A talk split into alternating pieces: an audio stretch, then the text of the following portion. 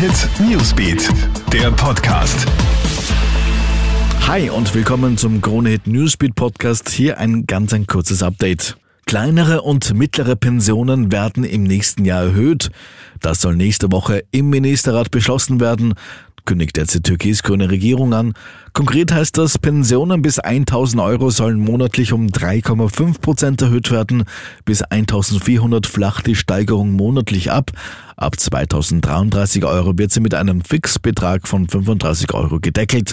Und die Mindestpension, die wird von derzeit 970 Euro monatlich auf 1000 Euro erhöht. Ja, trotz der Protesten der Demokraten setzt sich US-Präsident Donald Trump durch und nominiert die konservative Juristin Amy Coney Barrett für den freien Sitz am obersten Gericht der USA. Die 48-jährige Barrett, strenggläubige Katholikin und Abtreibungsgegnerin, soll Nachfolgerin der liberalen Ikone Ruth Bader Ginsburg werden, die letzte Woche ja verstorben war.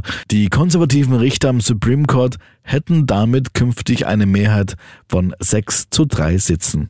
Ja, und es ist heute ein super Abstimmungssonntag in der Schweiz. Unsere Nachbarn stehen fünf nationale und zahlreiche regionale Vorlagen zur Wahl. Am brisantesten ist wohl die Initiative zur Beendigung der Personenfreizügigkeit mit der EU, wie es heißt.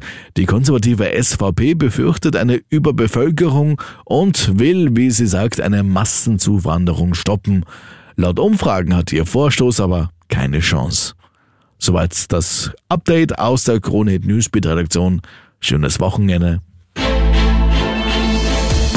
Krone Hit Newsbeat, der Podcast.